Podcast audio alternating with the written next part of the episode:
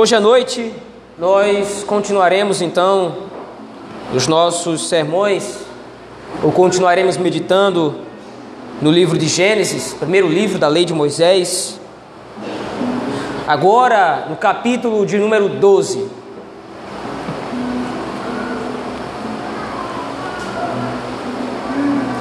Livro de Gênesis, capítulo de número 12.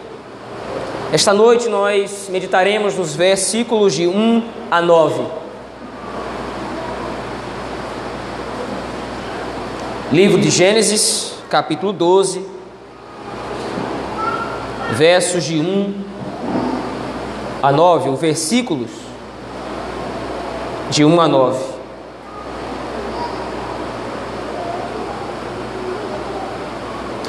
Assim diz-nos a Escritura Sagrada. Ora, disse o Senhor a Abrão: Sai da tua terra, da tua parentela e da casa de teu pai, e vai para a terra que te mostrarei. De ti farei uma grande nação, e te abençoarei, e te engrandecerei o nome. Sê tu uma bênção. Abençoarei os que te abençoarem, e amaldiçoarei os que te amaldiçoarem em ti serão benditas todas as famílias da terra. Partiu, pois, Abrão, como lhe ordenara o Senhor, e Ló foi com ele. Tinha Abrão setenta e cinco anos quando saiu de Arã. Levou Abrão consigo a Sarai, sua mulher, e a Ló, filho de seu irmão, e todos os bens que haviam adquirido, e as pessoas que lhes acresceram em Arã. Partiram para a terra de Canaã e lá chegaram. Atravessou Abrão a terra até Siquém, até ao carvalho de Moré. Nesse tempo, os cananeus habitavam essa terra. Apareceu o Senhor a Abrão e lhe disse: Darei à tua descendência esta terra. Ali edificou Abrão um altar ao Senhor que lhe aparecera. Passando dali para o, monte, para o monte ao oriente de Betel, armou a sua tenda, ficando Betel ao ocidente e Ai ao oriente. Ali edificou um altar ao Senhor e invocou o nome do Senhor. Depois seguiu Abrão dali, indo sempre para o Negueb. Amém, irmãos. Vamos orar ao Senhor nosso Deus, pedindo que Ele nos ajude na meditação da Sua palavra. Oremos ao Senhor. Ó Deus Todo-Poderoso, no nome do Teu Filho Jesus Cristo, pelo poder do teu Espírito, Senhor e Mestre da Escritura, que inspirou Moisés a escrever a tua revelação. Abençoa-nos, ó Deus, com o mesmo Espírito, dando-nos agora a iluminação a fim de entender o texto sagrado. Pastoreia, Senhor, o nosso coração através deste texto, para a edificação do teu povo e glória do teu nome.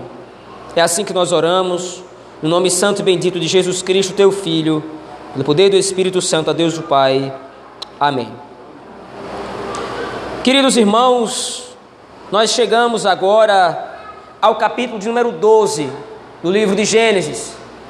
E ao chegarmos nesse capítulo, nós estamos adentrando agora uma nova sessão do livro de Gênesis. Isto porque, do capítulo 1 ao capítulo 11, Moisés se preocupou em descrever a história antiga, antes dos, dos patriarcas. Ou seja, antes do capítulo 12, todas as ações que Moisés descreveu tinham um impacto global, isto é, o Senhor Deus estava tratando com a criação de modo geral. Mesmo que o Senhor Deus tenha tratado especificamente com alguns personagens, por exemplo, como é o caso de Noé, nós vimos que as ações de Deus alcançaram a terra ou a criação como um todo. Mas agora, a partir do capítulo de número 12, Moisés começa a concentrar atenção na história dos patriarcas. Isso porque a história dos patriarcas, especificamente Abraão, Isaac e Jacó, ela serve de modelo para a história do povo de Israel como um todo. E, consequentemente, a história desses três patriarcas serve de modelo para a igreja do Senhor, para nós hoje. Então, nós estamos percebendo, ou vamos começar a perceber, que ao invés de tratar com a criação de um modo geral, ou ao invés de ter atos que falavam ou agiam de maneira geral na criação, o Senhor Deus ainda está interessado em redimir o cosmos inteiro, mas agora ele vai fazer isso através da representatividade de alguns personagens. Como nós vimos no capítulo 11, no capítulo anterior, dos versículos de 10 a 32, nós vimos toda a genealogia de Sem que vai desembocar no próprio Abrão. Mas nós vimos que a estrutura dessa genealogia, assim como a estrutura de Gênesis capítulo 5, chamava a atenção para o último personagem. Isto porque é em Abrão agora que os planos do Senhor vão ser desenvolvidos.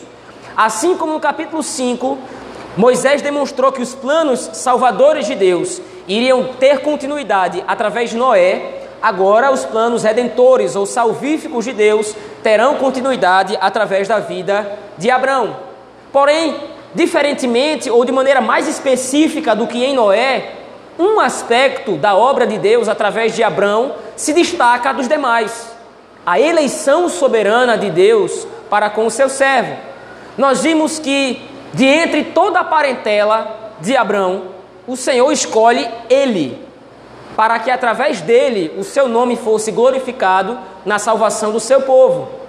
Ou seja, o Senhor Deus destaca Abrão de todos os seus parentes, demonstrando que Abrão era o eleito. Abrão era aquele em quem a sua linhagem santa haveria de dar continuidade ou haveria de ter continuidade. Agora, no capítulo 12, no versículo 1, o texto se inicia exatamente demonstrando essa obra eletiva de Deus. Volte seus olhos ao texto, por favor. O versículo 1 inicia com uma ordem, é um imperativo direto da parte de Deus. Ora, disse o Senhor a Abraão: Sai da tua terra, da tua parentela e da casa de teu pai, e vai para a terra que te mostrarei. Quando nós lemos esse texto, nós precisamos entender que a ordem que o Senhor Deus está dando para Abraão aqui não é simplesmente ele colocar as coisas nas costas e tomar rumo que o Senhor Deus indicaria para ele. Mas as implicações da ordem do Senhor Deus para Abraão são muito mais profundas do que isso. Quando o Senhor Deus ordena que Abraão saia da sua terra e da sua parentela, esses dois, essas, esses dois aspectos aqui, esses dois princípios aqui, eles são muito importantes para o povo da época. Nesse período da história, a terra era sinônimo de segurança, de estabilidade. Até porque o povo, nesse momento da, da história, vivia da terra mesmo. Vivia da agricultura, vivia da pecuária. Era da terra que essas pessoas tiravam o sustento. E Abraão já estava estabelecido. Veja, volte seus olhos alguns versículos do texto de Gênesis capítulo 11. E veja, no versículo 31, o texto demonstra a ação de Tera, pai de Abrão. Tomou Tera a Abrão, seu filho, e a Ló, filho de Arã, filho de seu filho, e a Sarai, sua nora, mulher de seu filho Abrão, e saiu com eles de Ur dos Caldeus para ir à terra de Canaã. Mas nós vimos que eles ficam em Arã, onde ficaram, assim diz o texto. Esse ficaram aqui é a ideia de eles estabeleceram morada, estabeleceram residência fixa. Agora então Deus está ordenando que Abraão abra mão da terra. A ordem do Senhor para Abraão agora é: você precisa largar a segurança que você acha que tem na terra. Mas é muito mais profundo do que isso, porque a ordem seguinte é: saia da casa do seu pai. A ordem do Senhor para Abraão aqui inclui não somente deixar a casa do Pai no sentido de ir para, uma, para um outro lugar, mas o que o Senhor Deus está reclamando que Abraão faça é ignorar ou dar as costas à herança da casa do seu pai. Tera, pai de Abraão, era um homem de muitas posses, um homem muito rico. Porém, Tera tinha dois filhos, como nós vimos. Ele tinha Abraão e tinha a Naó. E tinha também Arã, na verdade. Então, Tera, tendo dois filhos, um dos seus filhos morre, o irmão de Abrão. Ou seja, toda a herança do pai de Abrão iria ficar com seu filho, iria ficar com o próprio Abrão. Toda a herança, todos os bens de Tera, todas as suas posses, todas as suas terras, todos os seus servos, tudo, toda a riqueza era herança de Abrão. Mas essa herança estava vinculada a toda a carga idólatra que o seu pai teve, toda a vida idólatra, toda a vida em rebeldia contra o Senhor. Então a ordem agora de Deus para Abraão é: saia da casa do seu pai, abra mão da sua herança, abra mão da sua terra, abra mão da sua parentela. O que o Senhor Deus está exigindo de Abraão é uma fé irrestrita. Abraão deverá abrir mão de estabilidade, segurança e da herança do seu pai. Veja, rejeitar a herança do pai era algo vergonhoso. Porque é como se você rejeitasse todos os esforços do seu pai. É como se você rejeitasse toda a tradição da sua família. É como se você estivesse ignorando tudo aquilo, toda a sua carga histórica, toda a sua carga genealógica, tudo que veio antes de você. Você deve ignorar tudo isso agora e você vai partir para uma terra que Deus vai lhe mostrar. Essa é a ordem de Deus para Abraão. Uma ordem que não é fácil de cumprir. Mas qual é o ponto em questão? O que está sendo proposto para Arão é uma escolha muito simples. Que herança você quer? Você quer a herança dos seus pais? Ou você quer a herança que eu posso lhe dar? Você quer a herança da casa dos seus pais, que adoraram outros deuses, que serviram outros senhores? Ou você quer a herança da redenção que eu posso lhe oferecer e que eu vou executar através de você? Veja, o versículo 2 agora então vai iniciar com as promessas que estão ligadas a essa ordem de Deus. Então nós precisamos entender aqui, veja, Deus não está dando simplesmente uma ordem para que Adão para que Abraão cumpra. Mas a ordem de Deus para Abraão também revela todo o compromisso fiel que o Senhor Deus está estabelecendo com Arão. Não é simplesmente a ordem que está sendo imposta de um superior para com o inferior, mas é o compromisso que Deus está fazendo. Olha, saia da sua terra, saia da sua parentela, porque a sua herança, na verdade, sou eu. Eu escolhi você desde antes da fundação do mundo, para que você seja o meu filho e para que através de você o meu povo venha à existência e através do meu povo venha o descendente prometido. Note, a história de Abraão não é somente mais uma passagem bíblica de um personagem muito importante, como muitas vezes nós encontramos aí em revistinhas bíblicas para você colorir. A história de Abraão demonstra a eleição soberana do Senhor. E mais do que isso, a história de Abraão demonstra o quanto Deus está comprometido em ser a herança do seu povo. E agora, o compromisso de Deus é expresso através das bênçãos que ele derrama sobre Abraão, através dessas promessas do versículo 2 e versículo 3. Veja o texto aí, por favor. De ti farei uma grande nação e te abençoarei. Mas veja, existe uma bênção aqui muito peculiar que aparece no texto, a parte C do versículo 2 e te engrandecerei o nome. Se nós nos lembrarmos, meus irmãos, do capítulo 11, veja, volte seus olhos ao texto, aquele texto, por favor. No capítulo 11, nós temos o relato da Torre de Babel. No versículo 4, especificamente do capítulo 11, nós encontramos o seguinte texto: Disseram os homens: Vinde, edifiquemos para nós uma cidade e uma torre cujo topo chegue até os céus, e o que? Tornemos célebres o nosso nome. Você claramente agora no capítulo 12, você tem um contraste. No capítulo, no capítulo 11, versículo 4, os homens quiseram engrandecer eles mesmos o seu próprio nome. Mas no capítulo 12 agora, Deus promete que vai engrandecer o nome de Abraão. Então você tem um contraste aqui. Os planos dos homens é eles engrandecerem o seu nome através da vaidade, através do orgulho, pela pecaminosidade, pela corrupção, pela depravação. Por outro lado, a fama que Deus está prometendo para Abraão aqui é uma fama ligada à própria ordem da eleição, à própria ordem da salvação. Eu vou engrandecer o seu nome. Enquanto os homens desejam construir um nome grande para si, enquanto os homens desejam de maneira ímpia construir um nome famoso, um nome glorioso e nunca conseguem, porque eles fazem isso através do pecado, através da corrupção, eu vou engrandecer o seu nome. E veja, o nome de Abraão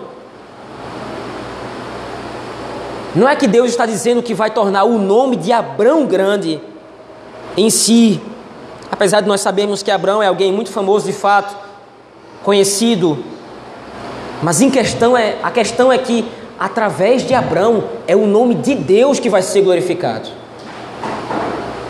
Em Gênesis capítulo 11, os homens quiseram eles mesmos glorificar o seu próprio nome. Mas qual é a intenção divina na história? É que o seu nome seja engrandecido. Então, o projeto dos homens, quando leva em consideração o engrandecimento do seu próprio nome, está fadado ao fracasso. Enquanto que, por outro lado, na história de Abraão, Deus toma a iniciativa de tomar, tornar o nome do seu servo célebre para a sua própria honra e para a sua própria glória. Por causa de tudo isso, então, agora o texto final do versículo 2 é: Sê tu uma bênção. Veja, não é mais uma ordem da parte de Deus. Por causa da promessa do Senhor, por causa da fidelidade do Senhor, Abraão será uma bênção. Isso não é um, um imperativo, é um constatativo. Deus está dizendo que ele será uma bênção. Mas por quê? Veja o versículo 3. Agora, nesse versículo, você tem uma estrutura dupla. Eu abençoarei os que te abençoarem, e amaldiçoarei os que te amaldiçoarem. Qual é o ponto?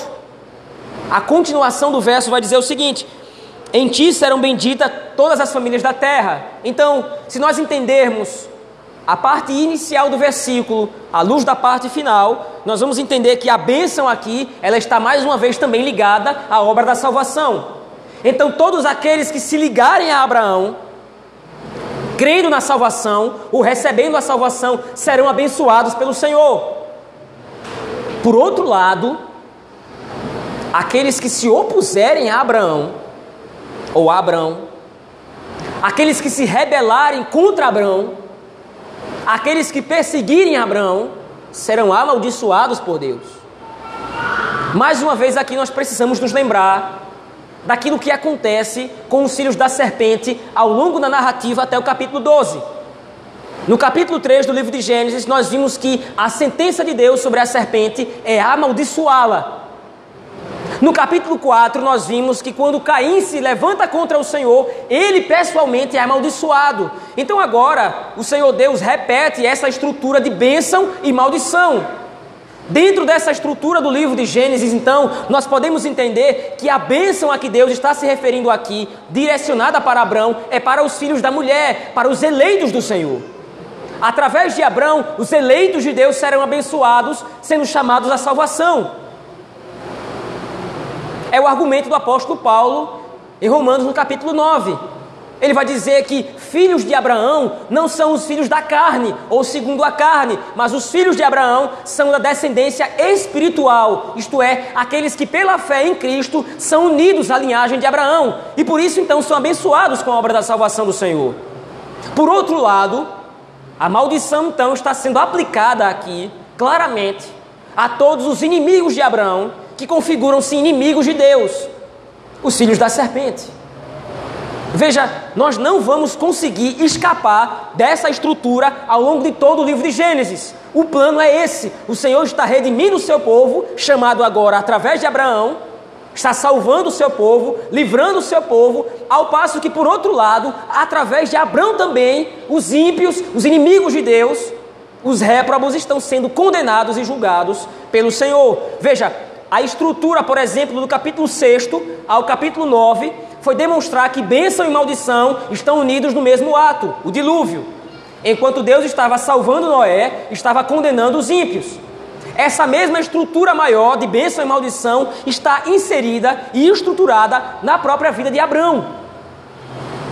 Não é necessário mais agora um dilúvio, como o Senhor Deus prometeu a Noé que não faria mais. Não é necessário mais uma catástrofe global, uma catástrofe climática. Agora, a bênção do Senhor sobre o seu povo eleito vai residir através, ou vai ser passada de geração a geração através de Abraão. Por outro lado, a maldição do Senhor contra os ímpios, contra os réprobos, também vai sendo protagonizada através de Abraão, como nós veremos nos capítulos seguintes. Então agora você tem a bênção do Senhor, o chamado de Deus para com Abraão, e agora você tem as bênçãos que são prometidas por Deus para com o seu servo. Essas bênçãos, elas não levam em consideração a materialidade daquilo que Deus está prometendo, como nós veremos posteriormente. Mas veja, os olhos de Abraão não estão voltados para a bênção de Deus material o versículo de número 4, ele é muito simbólico nesse sentido. Veja o texto, por favor. Partiu, pois, Abrão, como lhe ordenara o Senhor. Veja, nós vimos ao longo do livro de Gênesis até esse momento como os ímpios, eles são rápidos para fazer o que é mal. Sobretudo um personagem Lembre-se de Caim. Volte lá para Gênesis capítulo 4, por favor. Veja.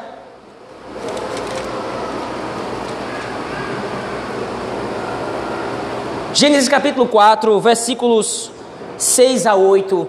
Veja, preste atenção na estrutura do texto e preste atenção agora na reação dos personagens. Veja, versículo 6. Então lhe disse o Senhor: Por que andas irado? E por que descaiu o teu semblante? As palavras do Senhor a Caim. Se procederes bem, não é certo que serás aceito? Se todavia procederes mal, eis que o pecado jaz à porta. O seu desejo será contra ti, mas cumpre a ti dominá-lo. Versículo 8, veja, imediatamente depois da palavra do Senhor, imediatamente depois do oráculo de Deus para Caim, veja o que acontece no versículo 8. Disse Caim a Abel, seu irmão: Vamos ao campo. Estendendo, estando eles no campo, sucedeu que se levantou Caim contra Abel, seu irmão, e o matou. Qual é o ponto? O Senhor fala com Caim, e imediatamente depois do Senhor ter falado com Caim, ele se vira contra Deus e peca, matando seu irmão. Ele faz o que lhe é natural, ele faz o que lhe é próprio. Ele recebe a palavra de Deus, mas mesmo diante da palavra do próprio Deus, mesmo diante da menção de Deus sobre ele, o que ele deveria fazer, da ordem de Deus sobre ele, ele peca, ele se rebela contra o Senhor. Agora, volte para Gênesis 12 e veja lá, lembre dessa mesma estrutura.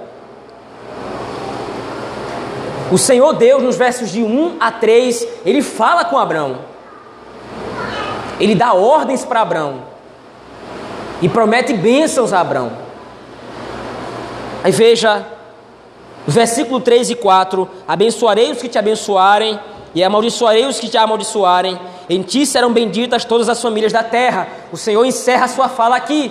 O que é que acontece imediatamente depois? Versículo 4: Partiu, pois, Abrão. Diferentemente do que fez Caim, ele imediatamente obedece à voz do Senhor. Veja, a obediência a Deus, a obediência à voz do Senhor, quando é algo natural, isto é, quando é um eleito de Deus, é prazeroso fazer a vontade do Senhor. Diferentemente de muitos aí fora que acham que a nossa fé é uma fé cega. Não porque vocês obedecem sem questionar. Que, Abraão obedece sem questionar? Por que, que ele não para e pergunta, mas peraí, para onde, quer que o senhor, para onde é que o senhor quer que eu vá? Porque no mundo de hoje, o demonstrativo de sabedoria, o demonstrativo de inteligência é você simplesmente criticar sem ter qualquer tipo de razão. Você faz a crítica pela crítica, não é uma crítica construtiva, é só, é só o questionamento pelo questionamento. Então, no mundo de hoje, Abraão seria considerado um tolo, porque ele obedeceu a Deus sem questionar, ele simplesmente, imediatamente depois de ouvir a palavra do Senhor, ele segue. Mas por que, que Abraão não questiona? Ele sabe quem é Deus, mas mais do que isso, Caim também sabia quem é o Senhor. Mas está no coração de Abraão agora, pelo chamado eletivo do Senhor, o obedecer a Deus. Ele não precisa questionar, ele não precisa barganhar, ele não precisa criticar a, a ordem divina, ele segue, ele obedece ao Senhor. Veja, Abraão não conhecia Deus. A primeira revelação de Deus para Abraão é esse texto.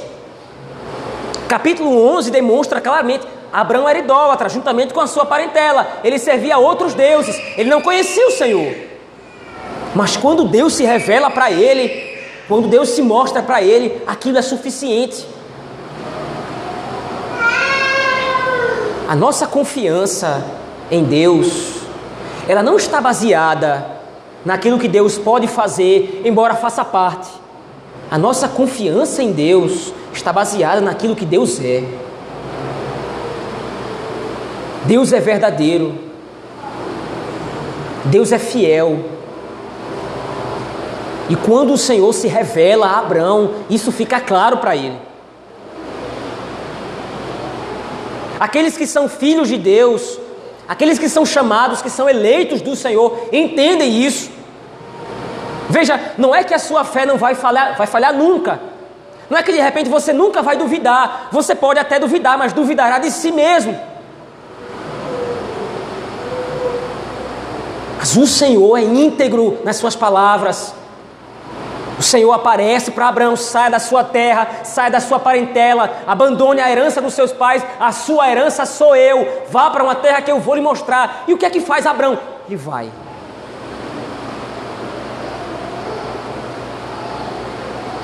Ele não sabia o CEP, o nome da rua, não foi dado para Abraão nenhum tipo de escritura, o tamanho do lote, que ele seria a terra dele que a confiança de Abraão não está na materialidade da terra em si. A confiança de Abraão está no Senhor. Mas veja, versículo número 7 demonstra ainda mais essa perspectiva.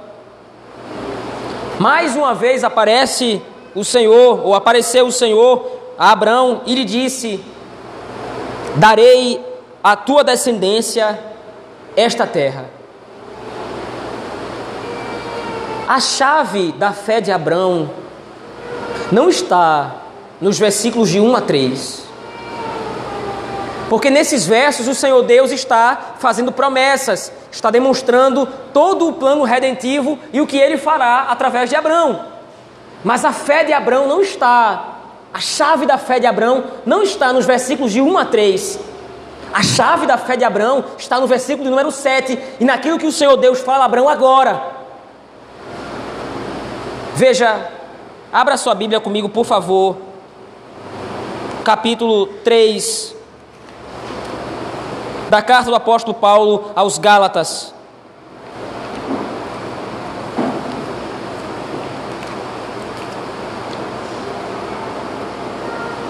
Gálatas, capítulo número 3, verso 16.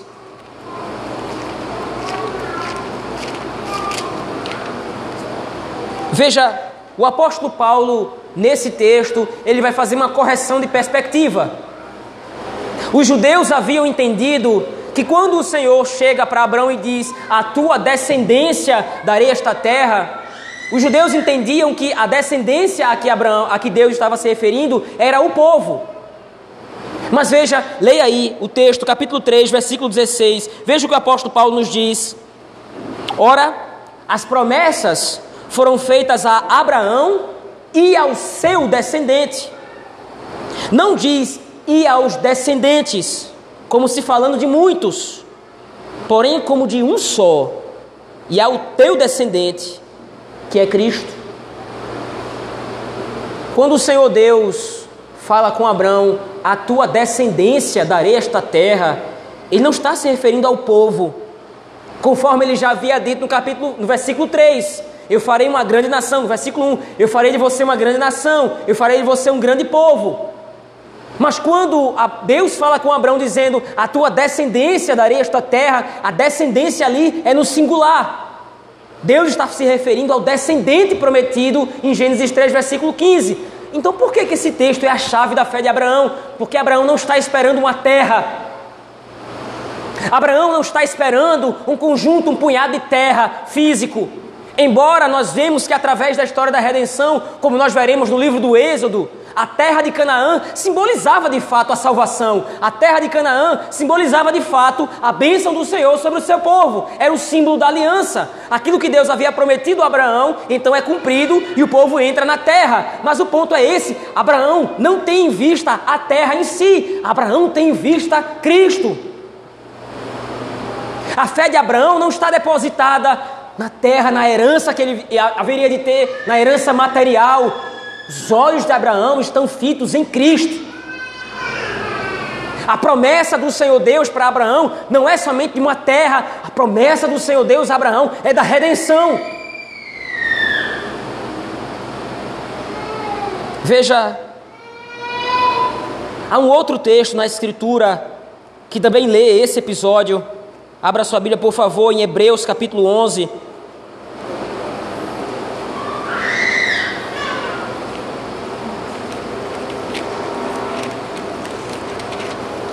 Hebreus capítulo 11.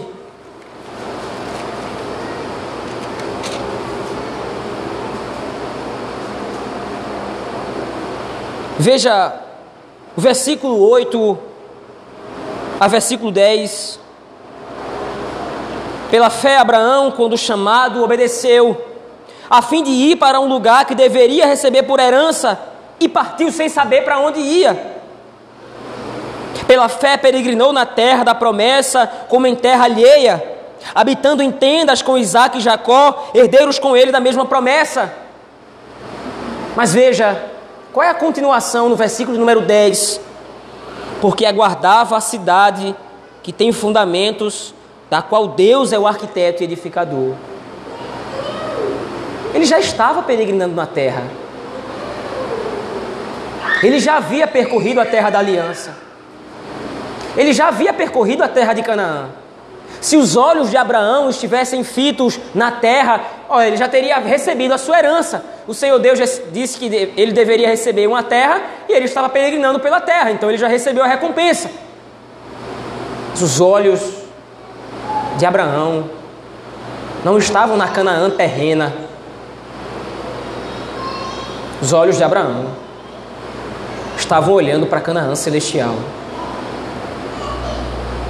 Essa terra só poderia ser obtida por Cristo ou através de Cristo.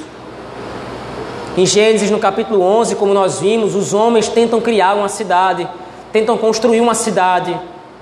Mas a cidade que os homens constroem é uma cidade de tijolos, é uma cidade de terra e barro, cimento.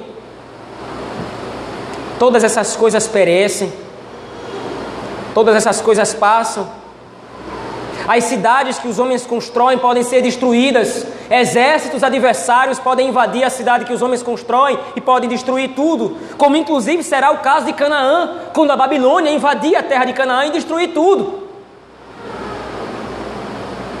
Abraão não esperava receber a terra material. O apóstolo Paulo, em determinado momento, numa de suas cartas, ele diz: Se nós esperamos Cristo somente nessa vida, nós somos os mais miseráveis dos homens. Se a nossa fé consiste em obtermos favores de Deus somente nessas vidas, nessa vida, meus irmãos, se a fidelidade de Deus pode ser demonstrada para nós através das coisas que nós obtemos nesse mundo, que fé pobre é a nossa. Aqui a traça rói, aqui o ladrão mina e rouba. A fé de Abraão consistia em aguardar a pátria celestial a morada que o próprio Cristo, descendente prometido, haveria de cumprir, haveria de construir. É interessante porque essas são as palavras de Cristo. Olha, eu estou indo para a casa de meu pai, e na casa do meu pai há muitas moradas. É essa pátria que nós esperamos. É essa promessa que nós aguardamos o cumprimento. O autor aos Hebreus, no capítulo 4, vai dizer ainda: olha, o povo de Israel foi incrédulo. O povo de Israel, no capítulo 4 de Hebreus, ele diz isso: o povo de Israel foi incrédulo, peregrinou pelo deserto, não confiou em Deus, não depositou a sua fé em Deus. E o que foi que aconteceu? Eles caíram no deserto. Não sejam incrédulos. Para o povo de Deus resta um descanso para o povo de Deus resta ainda um consolo, para o povo de Deus resta ainda uma pátria celestial.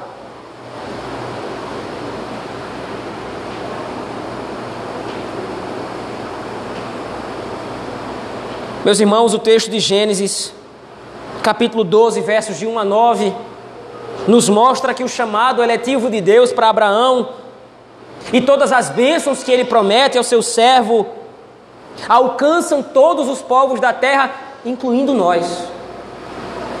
A promessa de Deus seria de que através de Abraão, todas as famílias da terra, as famílias dos eleitos de Deus, seriam abençoadas. Qual é o ponto em questão? No que consiste a bênção de Deus para todas as famílias da terra? É claro que, em primeiro lugar e acima de tudo, é a salvação de que estamos falando. Mas Abraão é usado na Escritura como uma estrutura através do qual todo o povo de Deus segue. Abraão é o primeiro, é o pai do povo de Deus. Por quê? Porque ele crê para a salvação. Porque ele tem fé para a salvação. Ele crê no descendente. Ele crê no Messias. Ele crê no Redentor. Isso liga Abraão a todos nós, porque nós cremos no mesmo Cristo, nós cremos no mesmo descendente e nós aguardamos o cumprimento da mesma promessa. Mas o texto possui ainda algumas implicações para nós, meus irmãos, algumas aplicações que gostaria de fazer. Pelo menos três aplicações. A primeira delas, como nós vimos no texto, é que o chamado de Deus implica necessariamente a renunciar tudo aquilo que poderia nos afastar dele. Abraão não pôde servir a Deus no meio da sua parentela idólatra e pagã. Eu não estou dizendo aqui que nós devemos então sair de casa porque o nosso pai, nossa mãe, nosso vizinho, nosso primo, nossa tia ou alguém com quem moramos é pagão também, não serve ao Senhor, não é crente ainda, pelo menos. O ponto não é esse. O que é requerido de Abraão é que ele saia da sua terra, que ele renuncie tudo aquilo que poderia afastá-lo de Deus. Vire as costas a todo e qualquer tipo de providência humana e confie exclusivamente na providência de Deus. Certamente isso é um desafio para nós, meus irmãos. Porque infelizmente o nosso coração é muito rápido em confiar nas coisas desse mundo. O nosso coração é muito rápido em confiar na aparente estabilidade que as coisas nesse mundo nos oferecem. E muitas vezes isso acaba se tornando um ídolo no nosso coração, não porque o adoramos, não porque o cultuamos, mas, nós, mas porque nós achamos que a segurança da nossa vida depende destas coisas, desse mundo, das coisas dessa terra. Já disse isso, e já fizemos essa aplicação à luz de outros textos, mas é a ênfase da Escritura a sua segurança, o seu sustento, a sua vida, não depende das coisas desse mundo. O sustento da sua vida vem única e exclusivamente de Deus. Fazer com que o nosso coração se desapegue desse mundo é uma tarefa diária porque o mundo nos chama a um conforto fictício, o mundo nos chama a um conforto aparente. O dinheiro, o bom emprego, a estabilidade financeira, o que quer que seja, cursos e por aí vai. Essas coisas prometem algum tipo de estabilidade, mas veja, Deus ordena para Abraão: abandone tudo isso. A sua herança não são essas coisas, a sua herança sou eu. E para um servo do Senhor, meus irmãos, a herança em Cristo basta. Ter tudo nesse mundo e não ter Cristo equivale a não ter absolutamente nada. Por outro lado, não ter nada nesse mundo, mas servir a Cristo é ter como segurança que somos herdeiros do reino dos céus. Que maior herança você acha que poderia obter? Que maior bem você acha que poderia obter na sua vida? Isso é nada comparado à Canaã celestial para onde nós estamos indo. Em segundo lugar, meus irmãos, a fé que nós temos em Cristo, mais uma vez digo isso, a fé que nós temos em Cristo não é uma fé cega ou tola, mas é uma fé nas promessas da salvação de Deus. Quando o Senhor ordena para Abraão, sai da tua terra, ele está se comprometendo com Abraão em ser a sua herança. Mas qual é o maior demonstrativo da fidelidade de Deus? Qual é o maior demonstrativo, qual é o maior símbolo de que o Deus que se comprometeu com Abraão realmente vai cumprir as suas promessas? Que garantia nós temos? Nada foi assinado, não foi assinado um contrato, não foi assinado uma via com 50 páginas, não foi passado em cartório. Qual é a segurança factível que nós temos? O Deus que se comprometeu e prometeu salvação a Abraão fez a única coisa que ser humano nenhum no mundo fará por quem quer que seja. Sacrificou seu próprio filho em favor de miseráveis pecadores. O maior demonstrativo do compromisso divino em salvar e remir o seu povo é quando Cristo derrama o seu sangue na cruz do Calvário. Não há maior garantia do que essa.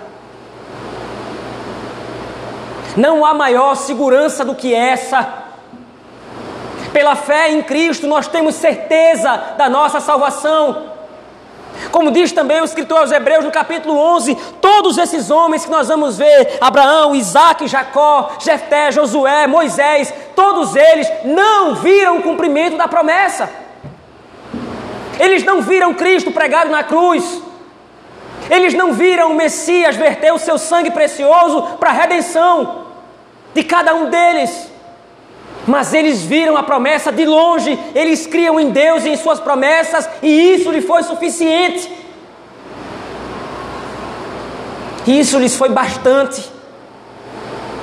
Eles não viram o Cristo, mas creram no Deus que o prometera. Nossa fé não é irracional, como o mundo muitas vezes nos faz querer crer. Nossa fé não é tola, nossa fé não é cega, nossa fé está firmada nas promessas de Cristo.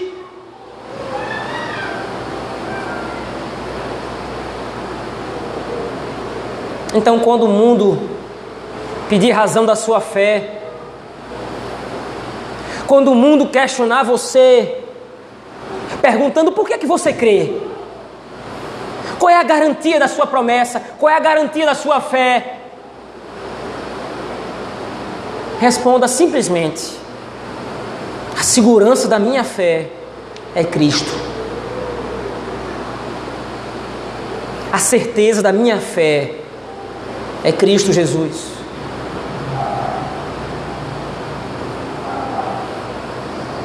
Por causa disso, meus irmãos, em terceiro e último lugar,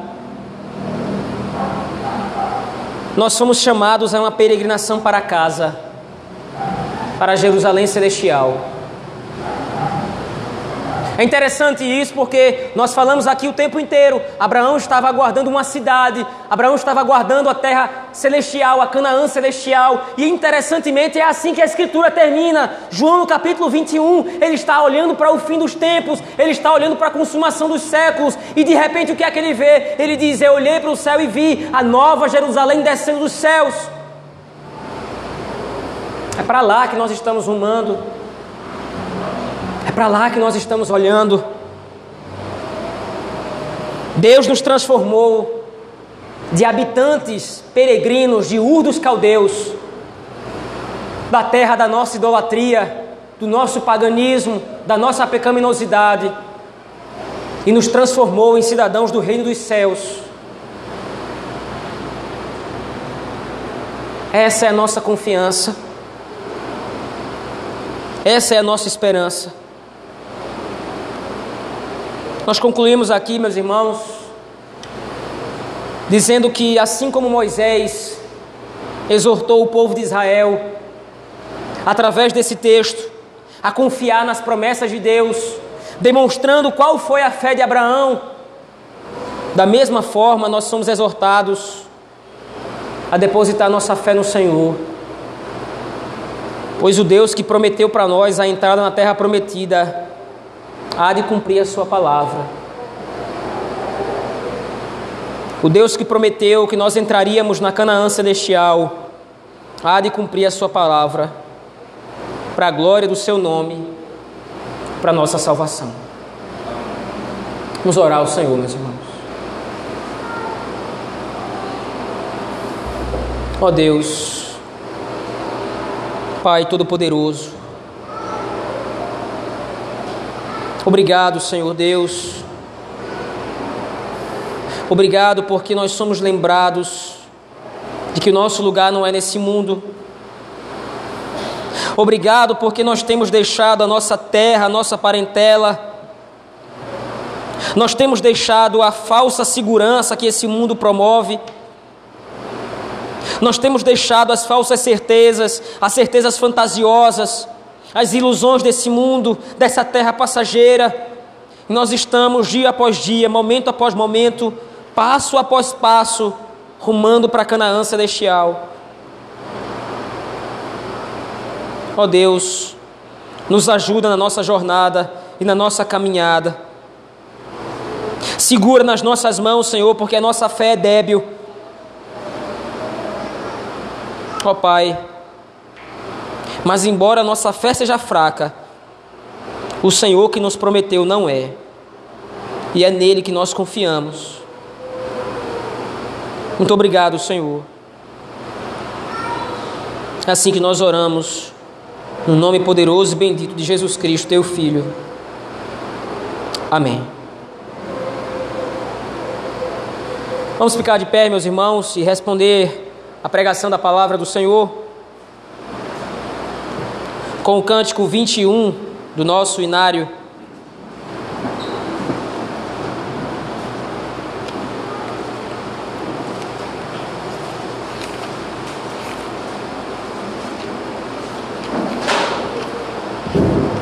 Cântico 21.